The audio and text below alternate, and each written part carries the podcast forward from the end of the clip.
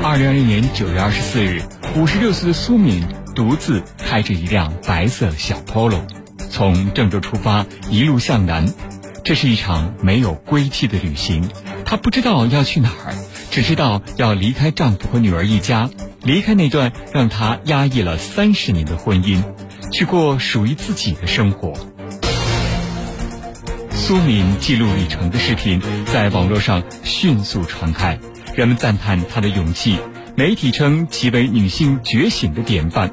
无数女性从她的故事中看见自己，受到鼓舞。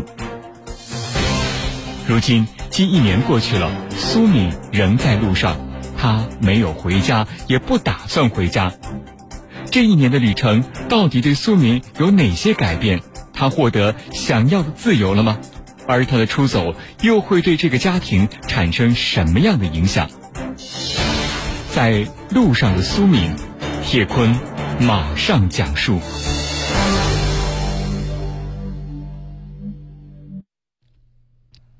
从去年的九月二十四号到现在，将近一年的时间过去了。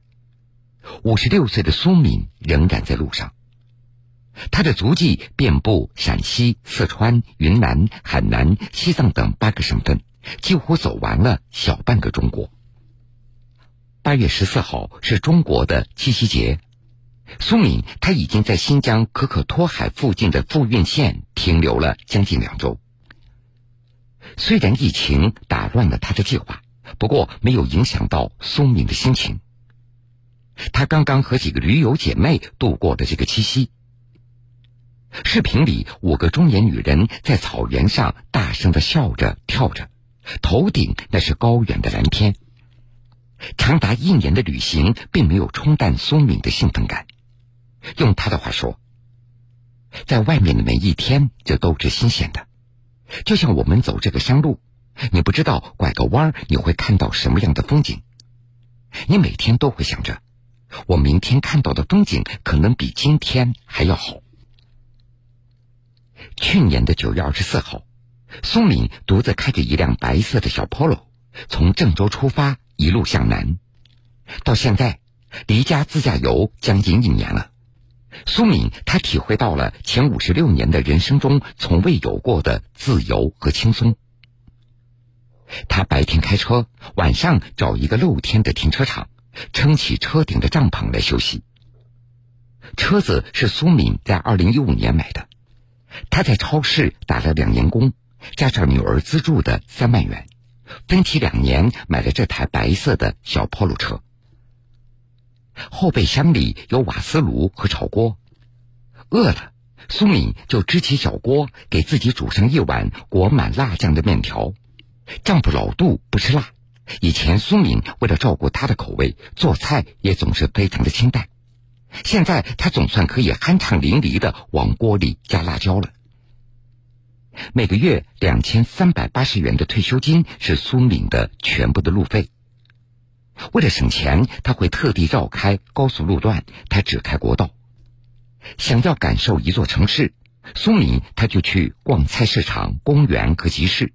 遇到需要门票的景区，他就在门口拍一张照片，就心满意足了。旅行前期，苏敏大多数的时候都是一个人，他开车的技术还不错。从西安前往成都的途中要经过秦岭，那段路的险峻程度，连经验丰富的老司机都害怕。但是苏敏在山中绕了八九个小时，他只觉得畅快和自由。后来，他渐渐的也就有了同行的人，有时是车队，司机大哥们拖家带口，开着巨大的房车，把苏敏的小 Polo 车夹在中间，说这样做比较安全。有时是记者，年轻的姑娘们跟着苏敏同吃同住四五天，挖掘并且记录她的故事。最近的几位固定的驴友，那都是苏敏的粉丝。来自天南地北的中年女人们也被苏敏的视频所鼓舞，大家说说笑笑结伴旅行。苏敏她非常喜欢这种热闹的感觉，她也没有想到外面的好人会这么多，比如。睡觉睡帐篷，第二天早上起来收帐篷不熟练，有陌生的小伙子主动上前搭把手。车胎爆了，苏敏求助路人也总是能够得到解决。这无论走到哪儿，都会有热心的网友给他寄来吃的喝的。苏敏感动不已，素不相识的人给予他的尊重和呵护，比他过去的五十年所得到的还要多。在旅行途中，每天晚上，苏敏会给女儿小杨发一条微信，或者打一个电话报一声平安。小杨他是最支持妈妈去旅行的人。苏敏走了以后，照顾两个四岁儿子的重担也就落在了他的身上。小男孩四五岁这个年纪是最调皮的，何况还有两个。小杨也承认，这母亲不在身边，家里经常乱成一锅粥。这没有办法，小杨也只好全职在家带孩子，他依然忙的是焦头烂额。小杨的两个儿子那是苏敏亲手带大的，所以两个孩子也非常想念姥姥。小杨还记得。前两天窗外放礼花，大儿子问：“妈妈，是不是过年了？”孩子的爸爸开玩笑的说：“是的，快要过年了。”儿子说：“那姥姥应该回来了吧？”听到孩子这样的话，小杨有点感动了。原来，今年春节，小杨带着孩子们到海南和苏敏住了一周。从此，孩子们就把见到姥姥和过年画上等号了。苏敏出去了将近一年，小杨想母亲，孩子们想姥姥，只有苏敏的丈夫老杜一如既往的态度冷漠。苏敏清楚的记得，这一年老杜也只联系过他两次，一次是苏敏在云南不得已走了高速，他刷了老杜的 ETC 卡。老杜很快的把电话给打过来，你是不是走高速了？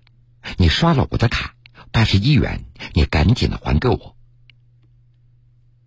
另外一次是苏敏停车去买菜，不小心把别人的车给挡住了，车主的电话打到了老杜的手机上，老杜也就打电话给苏敏，说人家找你正在挪车呢。苏敏说我知道了。老杜立马就把电话给挂了。女儿小杨记得很清楚，说母亲苏敏走了以后，父亲照常去打乒乓球。后来父亲也只是问过他一次：“你妈走到哪里了？”小杨回答：“已经到新疆了。”老杜便没再说话了。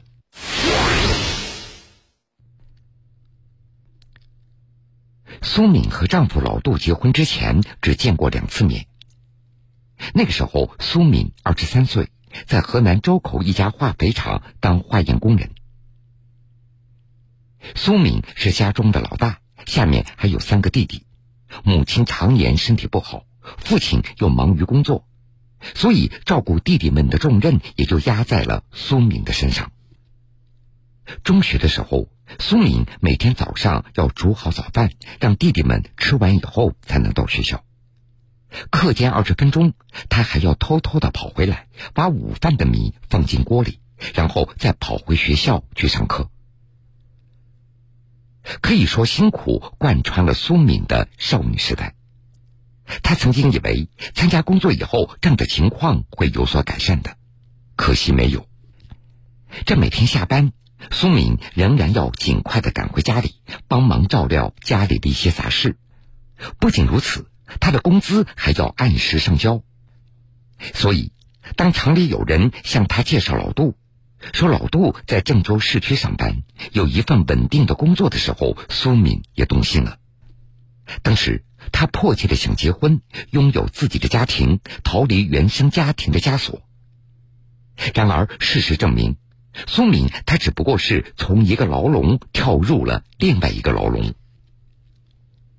结婚一年以后，苏敏生下女儿小杨，化肥厂倒闭，苏敏丢掉了工作，她只好带着孩子去郑州投奔丈夫。分隔两地，还没有觉察出彼此的矛盾，但是在朝夕相处之间，一些矛盾也就显露无遗了。按照苏敏的说法，说丈夫老杜太精于算计了。说每周给生活费的时候，苏敏必须要详细的汇报上周的钱究竟都花在哪儿了，每一笔花销都要算的是明明白白。这种事无巨细的对账让苏敏感觉到非常不适应，甚至感觉到屈辱。她决心自己打工，在裁缝铺做零工，扫过大街，还送过报纸。然而。苏敏的经济独立并没有赢得丈夫的尊重，反而让两人渐行渐远。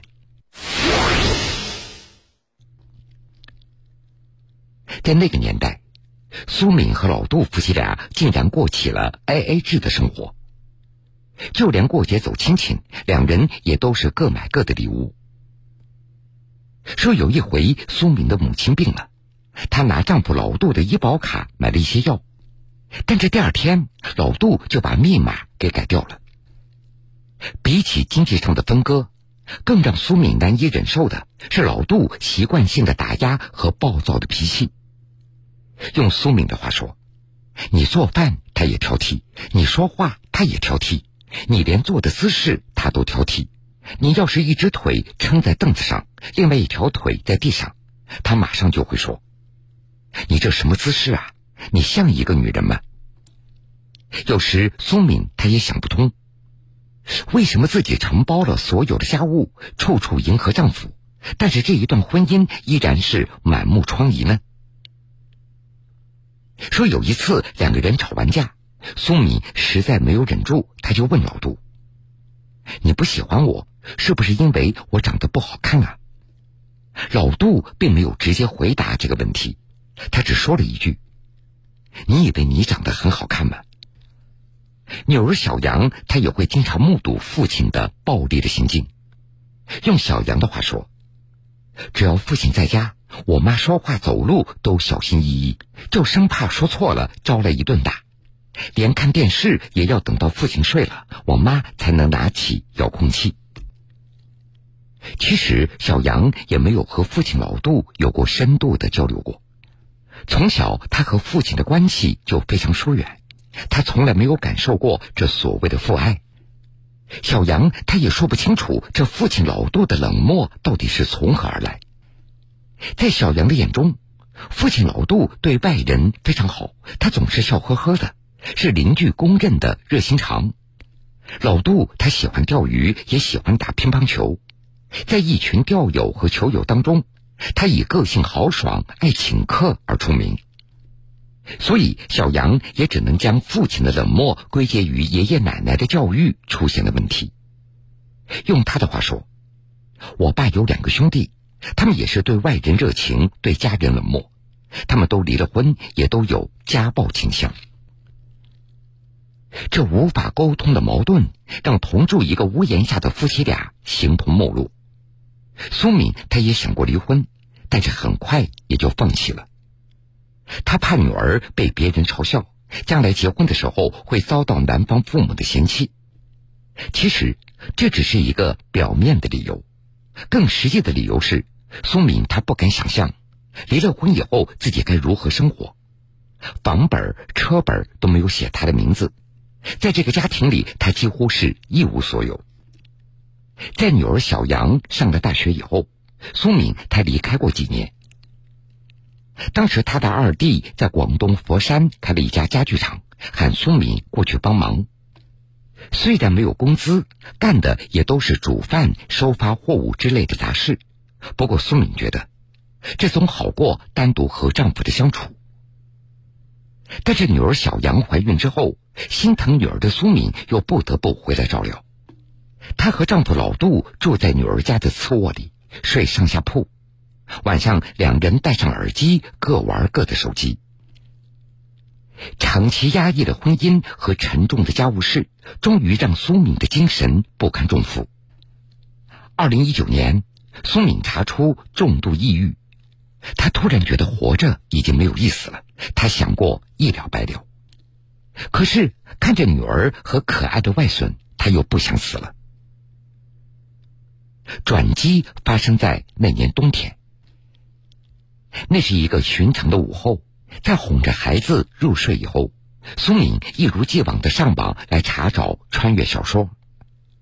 他喜欢看穿越小说，那些想象力丰富的情节可以让他短暂的忘掉自己的生活。但是那天，苏敏没有正常的打开小说的界面，不知怎么的，他点进了一个视频。视频里，一个博主在分享自己的自驾游的经历。就那一瞬间，苏敏他被触动了。这居然还可以这样生活呀！自驾游的念头对苏敏来说就像一根救命稻草。她没有理会丈夫的冷嘲热讽。去年年初突然爆发的新冠疫情也没有让她放弃。苏敏一直在等待。他在等待外孙上幼儿园，在等待全国解封，他就要马上出门。他甚至觉得，只有出去，自己才可以活下去，自己才可以不生病。苏敏，他最本能的反应依旧是不能够给女儿添麻烦。用他的话说：“我在家一直待下去，肯定会进医院的。我病了，我女儿是照顾我，还是照顾小孩子呢？”二零二零年九月二十四日，五十六岁的苏敏独自开着一辆白色小 Polo，从郑州出发，一路向南。这是一场没有归期的旅行。她不知道要去哪儿，只知道要离开丈夫和女儿一家，离开那段让她压抑了三十年的婚姻，去过属于自己的生活。苏敏记录旅程的视频在网络上迅速传开。人们赞叹她的勇气，媒体称其为女性觉醒的典范。无数女性从她的故事中看见自己，受到鼓舞。如今，近一年过去了，苏敏仍在路上，她没有回家，也不打算回家。这一年的旅程，到底对苏敏有哪些改变？她获得想要的自由了吗？而她的出走，又会对这个家庭产生什么样的影响？在路上的苏敏，铁坤继续讲述。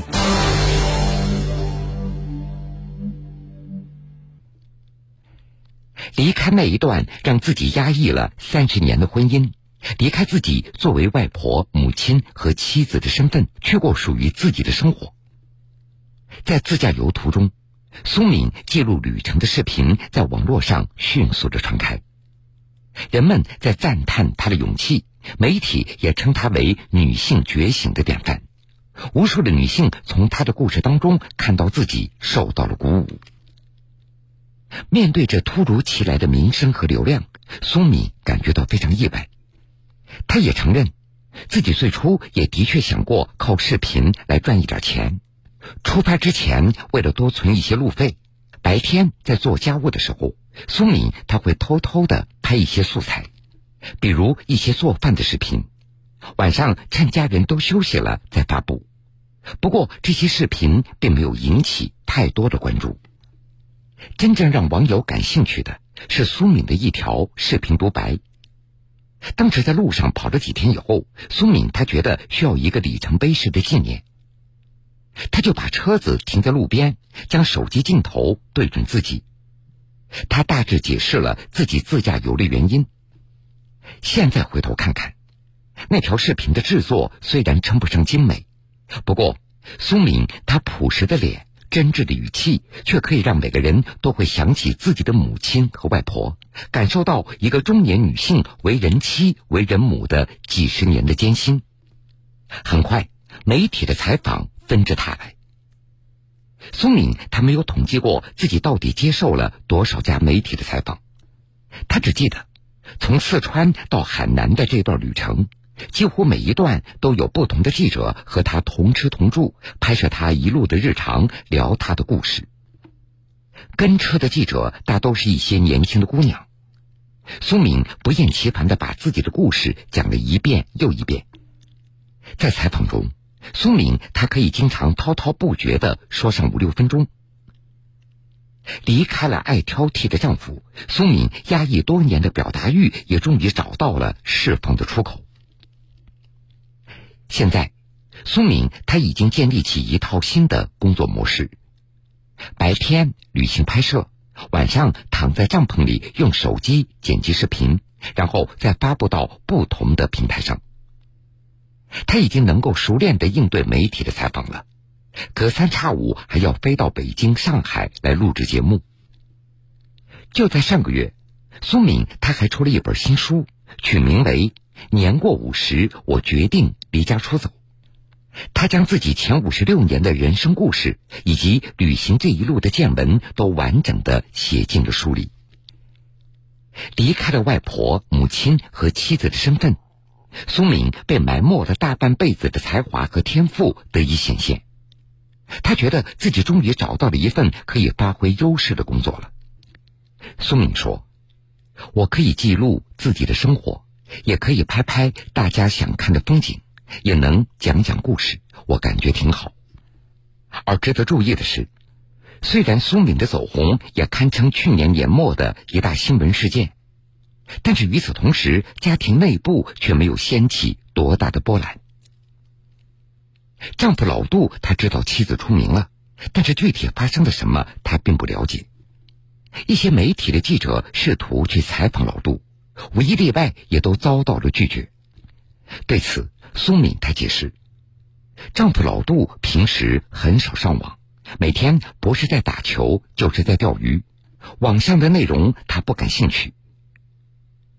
女儿小杨忙着带孩子，最初她还是从同学那儿听说妈妈已经成了网红，身边的亲戚朋友也仅仅是知道这件事，很少有更深一层的讨论。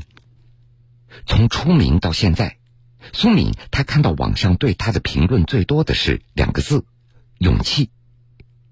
但是苏敏觉得自己的勇气也是被逼无奈。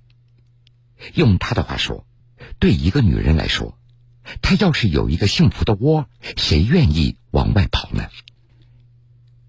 依然在路上的苏敏，她的思想和认知每时每刻都在随着经历的丰富而迅速的变化着，一遍遍的诉说。